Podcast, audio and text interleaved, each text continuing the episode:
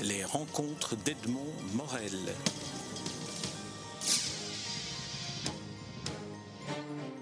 C'est une animation réelle là actuellement. on est vraiment, on est vraiment sur beaucoup de choses où il y a. Donc vous avez Julien en face de moi, euh, Marc de euh, Dylan qui est son dernier jour ici avec nous, et Olympe tout au fond. Euh, chacun, chacun qui travaille sur un projet différent où je, je, sais juste de vous donner un peu une idée, ce que c'est d'abord, et ensuite on essaie d'avancer.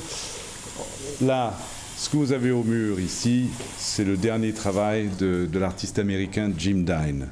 Jim Dine qui vient d'avoir une grosse expo à Bruxelles jusqu'à Noël dernier à la galerie Tomplon et qui montrait justement pour la première fois en Europe ces nouveaux tableaux abstraits, car Jim Dine a totalement viré dans l'abstraction chez lui. Quelqu'un. Voilà, c'est adieu. Oui, oui, tout ça c'est très bien. On suit euh, le, programme et euh, on est euh, très content de cette nouvelle série où il y en a, il y en a donc ces six de très grands formats, chaque fois à six exemplaires chaque fois à six exemplaires qui sont euh, d'une base principalement de bois gravé, de planches de bois qu'il a gravées, mais après un travail extrêmement improvisé. C'est quasiment un hommage au free jazz. C'est chaque fois des séances. Ça fait trois mois qu'on travaille dessus tous les jours. Et, euh, là, ce que vous voyez devant vous, c'est la finalité. On est arrivé vraiment à la fin. Et si vous deviez décrire exactement, parce que là, on, donc on est en, radio, là on est devant des, des, œuvres quand même de grande dimension. Votre travail à vous consiste en quoi? Avec quoi vient Jim Dine ici? Et, que faites-vous exactement, vous? Oui, oui, oui, tout à fait. C'est-à-dire, lui, il nous a proposé de se lancer à l'origine sur euh, une exploration en impression pour la première fois pour lui, en tout cas, avec ses formes abstraites. Et ça commence dans une discussion de format et de, matériaux. On a établi l'idée que tout allait démarrer plutôt à partir de planches de bois, de bois gravé. Et, euh, donc, il vient ici pour graver ces bois, la première étape, qui sont, il faut-il savoir, tout est gravé à la tronçonneuse. Tout est gravé à la tronçonneuse tantôt le, morceau de bois, que même dans le papier que vous apercevez ici et là, les, différentes interventions sur le papier, en arrachage, c'est fait à la tronçonneuse. Et il va venir et, nous dire, bah, écoutez, ce matin, on va commencer avec de la couleur orange. donc on va passer sur les six feuilles. Euh, la couleur orange et tout de suite derrière euh, démarrer sur un rouge ou un bleu et au fur et à mesure, toutes les six exemplaires, là vous avez les six différentes, mais quand nous travaillons, il y a les six du même qui sont accrochés et il va venir peindre dessus ou, créer ces arrachages, euh, tantôt à la tronçonneuse qu'à la meuleuse également. Et, nous, on va, on réancrer les matrices selon la discussion qu'on a pu avoir avec lui, en noir, en jaune, en rouge, en bleu, en vert. Et on suit, on suit, et tout doit se faire très très vite, euh, quelque chose, quelque chose de très immédiat, euh, pendant 2-3 heures. Et il s'en va ensuite, et l'après-midi, on va continuer euh, à, imprimer certaines des couleurs qui, ont, qui auraient été démarrées. Et tout ça à partir d'une seule matrice, alors je comprends pas. Il y a une seule matrice en bois, et, c'est à partir il y a, Il y a en effet cinq matrices différentes. Cinq matrices différentes. Oui, mais que du bois. Il y a un peu de monotype euh, sur la première et une autre. Il y a un peu de monotype, mais il y a principalement du bois et lui à la main et également, vous voyez, des collages, des morceaux de papier collés qui sont des, morceaux découpés de ces anciennes images d'il y a 10 ans, d'il y a 7 ans, et qu'il va reconfigurer dans cet espace assez cacophonique, si vous voulez. Mais nous, on n'arrête pas de repasser, de repasser. Et c'est peindre avec l'impression. C'est vraiment une histoire de peindre avec l'impression. C'est l'utiliser comme un médium à part entière. Faut-il avouer que c'est quelqu'un d'extrêmement expérimenté et depuis fort longtemps. dans, cette, euh, dans cet art-là. Et expérimenter dans le travail avec vous, parce qu'il oui, y a une complicité quand même entre vous. Et, et, et c'est vrai que ça fait maintenant 13-14 ans qu'on travaille ensemble très régulièrement. C'était jusqu'à présent sur toutes ces, formes iconographiques du, Pinocchio, en effet, mais des robes de chambre, les cœurs, les outils. Euh, mon Dieu, on a fait énormément de, et également les botaniques. Et là, non, là, il s'est offert euh, la joie à 80 ans d'ouvrir complètement son champ et de parler de peinture et ne, plus du tout parler de, figure. Voyez-vous, c'est quand même beaucoup autour de ça. Donc ça a été une expérience inouïe pour nous de suivre quelqu'un de, cette, de cet acabit-là, de ce talent-là, et euh, je dirais, de cette possibilité incroyable d'improvisation. Euh, c'est la liberté d'expression a vraiment rendu euh, devant vous là. C'est vraiment une forme de liberté d'expression totale. Comment s'est passée la, première rencontre euh, avec lui? Comment est-ce que la complicité est, née? C'est né beaucoup parce que Dine fréquente Paris depuis 40 ans, 50 ans. Et au début des années 2000, il était revenu à Paris euh, monter une exposition, une grande exposition dans un musée.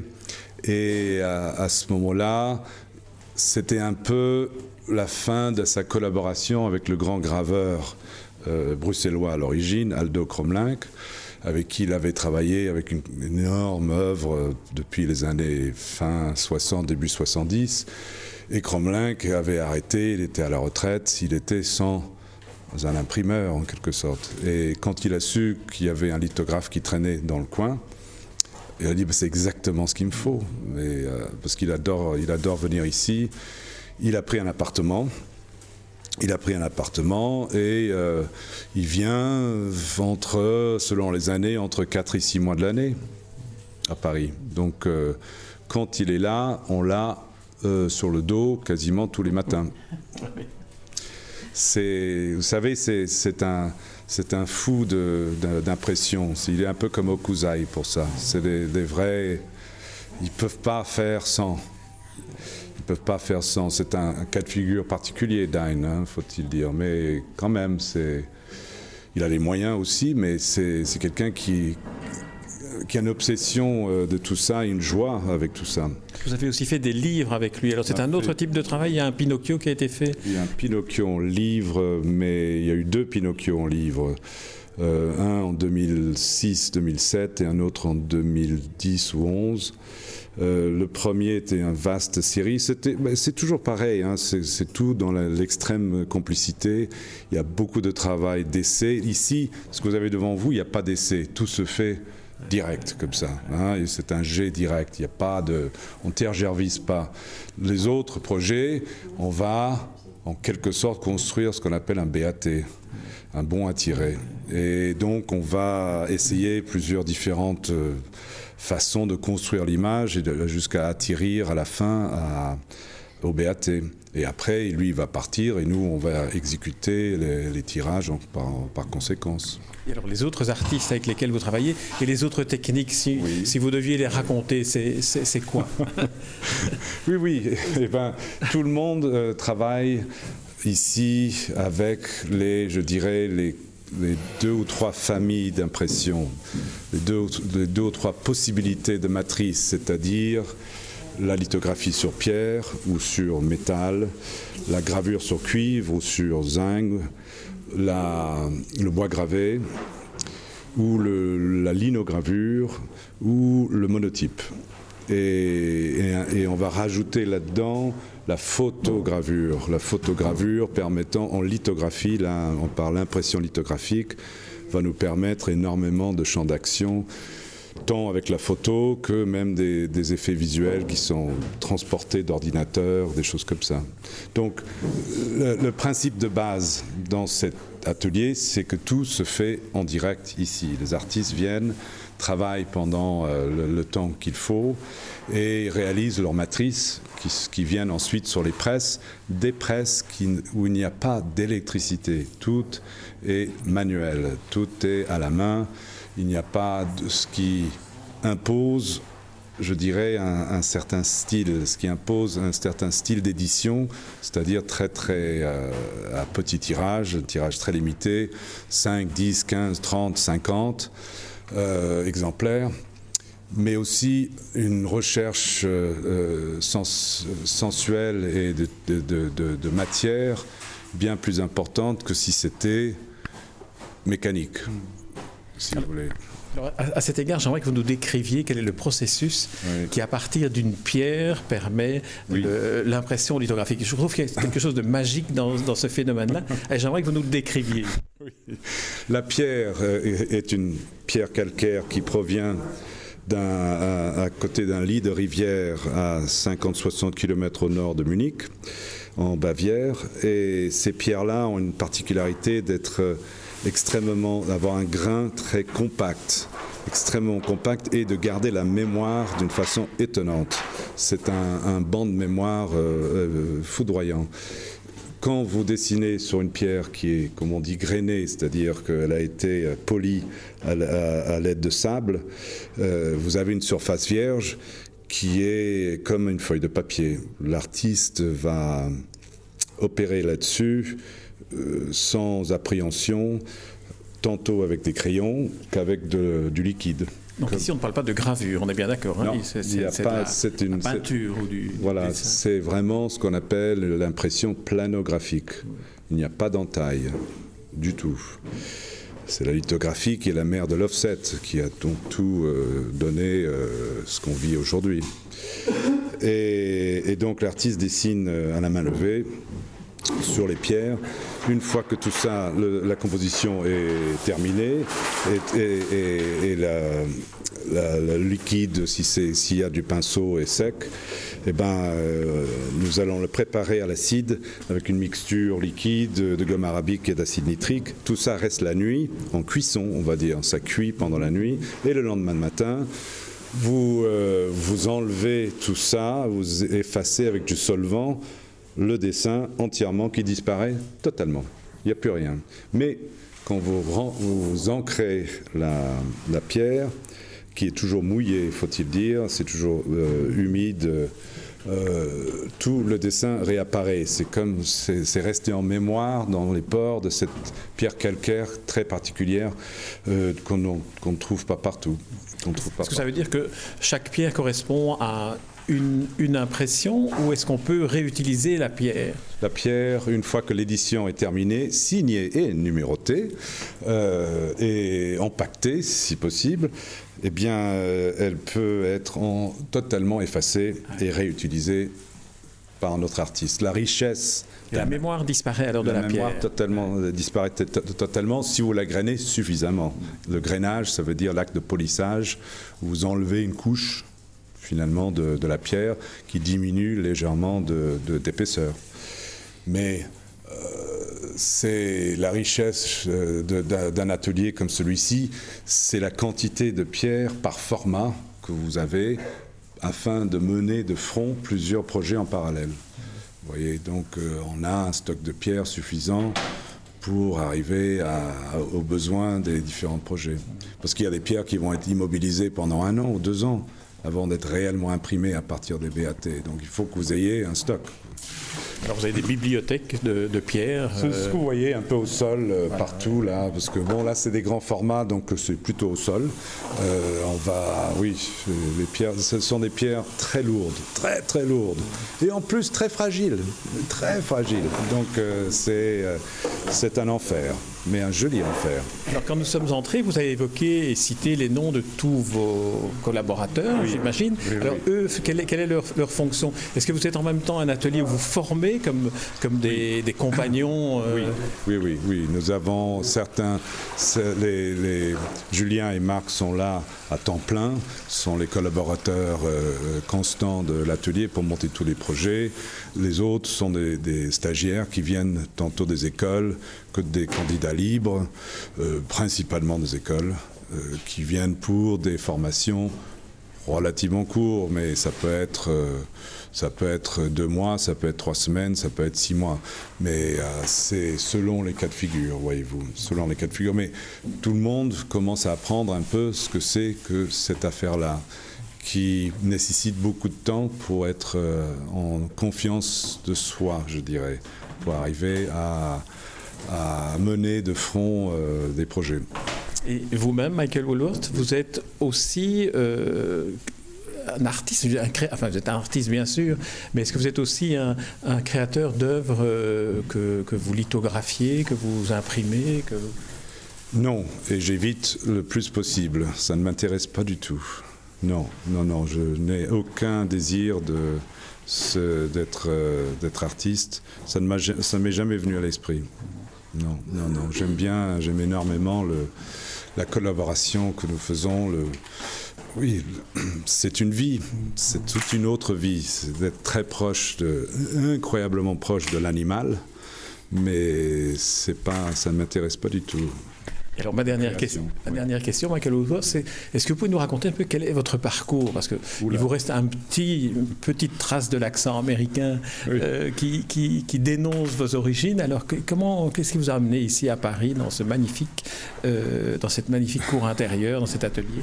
Oui, je suis venu en touriste à Paris en 1979 euh, à la fin de ma première année d'université aux États-Unis. Et euh, je cherchais un travail principalement dans, un restaurant américain comme serveur, ou etc., comme, font les étudiants américains de trouver de l'argent de poche pour, pour la rentrée. Ce fut un désastre euh, absolument cuisant, je ne trouvais rien. Mais assez rapidement, quelqu'un m'a parlé d'un jeune homme de mon âge qui avait monté une affaire dans le Marais de quelque chose qui s'appelait un atelier de lithographie, dont, j'ignorais totalement l'existence, je ne savais absolument pas ce que ça voulait dire. Eh bien, euh, je l'ai rencontré, euh, c'est vrai qu'on avait le même âge, et j'ai commencé à travailler avec lui, de la même manière que tout le monde commence à travailler avec moi ici c'était tellement bien, c'était tellement euh, inouï que bah, qu'en septembre, octobre, il n'y avait plus de raison de rentrer. Et je ne suis jamais rentré. C'était parfait. C'était parfait. C'était absolument. Euh, j'avais beaucoup de chance, énormément de chance à ce niveau-là. Et alors, vous avez suivi une formation spécifique avec pour, lui, pour ceci Avec lui, alors Directement, avec lui, professionnel, directement dans l'atelier, exactement comme on fait ça aujourd'hui c'est-à-dire euh, le bébé que vous lancez dans la piscine pour nager. C'est exactement ça. Et j'ai appris toute ma connaissance sur l'art, c'est venu comme ça aussi, parce que je connaissais rien. Je connaissais rien. Et eh ben, euh, au fur et à mesure, j'ai pu acquérir, euh, ça a pris 5-6 ans, ensemble. À l'époque, c'était un, monsieur qui s'appelait qui est un monsieur maintenant, qui s'appelle Franck Bordas, euh, qui vient d'avoir euh, hommage au centre de la gravure à la Louvière, où il vient de faire une énorme exposition autour de son œuvre. Et donc nous étions les premières années ensemble euh, jusqu'en 85 où nous sommes séparés. J'ai monté mon propre affaire qui existe donc depuis 1985. Ouais. Alors, vous avez évoqué votre, euh, votre presse euh, manuelle, mécanique. Elle vient d'où? Vous l'avez trouvée où? Il, y en a, il y en a euh, cinq ici. Il y en a cinq. Il y a deux presses taille douce et trois presses lithographiques. Les sept presses que vous avez devant vous, elle est la première que j'ai eue, c'était la presse de l'artiste français Jean Fautrier. Et Fautrier euh, avait ça dans son garage. J'ai connu le propriétaire de ce qui avait acheté sa maison, euh, qui qui avait ce, machin qui traînait dans le garage, qui le gênait énormément et, qui m'a demandé de l'enlever. Donc euh, j'ai commencé avec la presse de Fautrier, ce qui était quand même pas rien pour euh, quelqu'un comme moi à Paris. les machines ont une mémoire aussi. Absolument, absolument. Puis ensuite, les autres sont venus de part et d'autre, tantôt en les achetant qu'en échangeant, selon les cas de figure. Nous avons euh, ça, c'est la plus grande presse lithographique qui permet les, formats 80-120 en pierre, ce qui est déjà assez considérable. Et, euh, Et après, on se sert énormément des presses taille douce pour toutes les techniques que j'ai énumérées avant, ainsi que la lithographie, sauf la lithographie sur pierre. Euh, la, la, pierre ne passe pas dans les presses taille douce, mais le métal, oui. Et là, les, presses taille douce, euh, c'est surtout la grande qui est exceptionnelle car elle fait 3 mètres par 1 mètre 50, ce qui est euh, très rare et qui permet voilà, des folies comme vous voyez devant, vos yeux. Ça, c'est, très très grand et c'est extrêmement euh, puissant. Et nous avons beaucoup de demandes pour des formats exceptionnels. Et qu'est-ce que ça, ça, apporte dans le fond, le fait de travailler avec une machine manuelle plutôt qu'une machine mécanique ou, ça, je dirais que ça apporte le sexe. C'est surtout ça, c'est sexy, c'est extrêmement euh, savoureux. On peut être beaucoup plus généreux dans nos ancrages et donc le résultat qui en sort à la fin est, a, nettement plus de pigments et de matière et de frappe selon les cas de figure. On est extrêmement euh, oui, riche de ce niveau-là et souple en même temps. On, a, on arrive à imprimer des choses que les machines mécaniques n'arrivent pas parce qu'on peut aller dans les coins, nous. Euh, et, et puis, c'est un choix de vie également, c'est une politique éditoriale de travailler qu'à la main, vous imposant que des travaux très spécifiques, très en recherche visuelle, vraiment comme un laboratoire de, de, recherche visuelle, plus qu'un atelier de production, je vous dis. Vous voyez, c'est ça qui est important. Et là, on, a vraiment trouvé notre vitesse de croisière avec beaucoup de, gens, euh, beaucoup d'artistes variés euh, dans ce sens-là. Et le public répond oui par rapport à ça, si vous voulez, parce que nous éditons des choses que nous vendons ici, et, euh, euh, je vois bien que le public est très sensible à des, tirages très, euh, très, très bien confectionnés, je dirais, à, très petits tirages, voire avec des rajouts manuels, comme c'est le cas de, de Jim Dine actuellement. Mais vous avez quelque chose de particulier, vous n'êtes pas dans la, production, voire la reproduction. Très bien. Michael Bulber, merci pour cette visite euh, radiophonique de votre magnifique atelier. Merci beaucoup. Merci et à bientôt. Les rencontres d'Edmond Morel.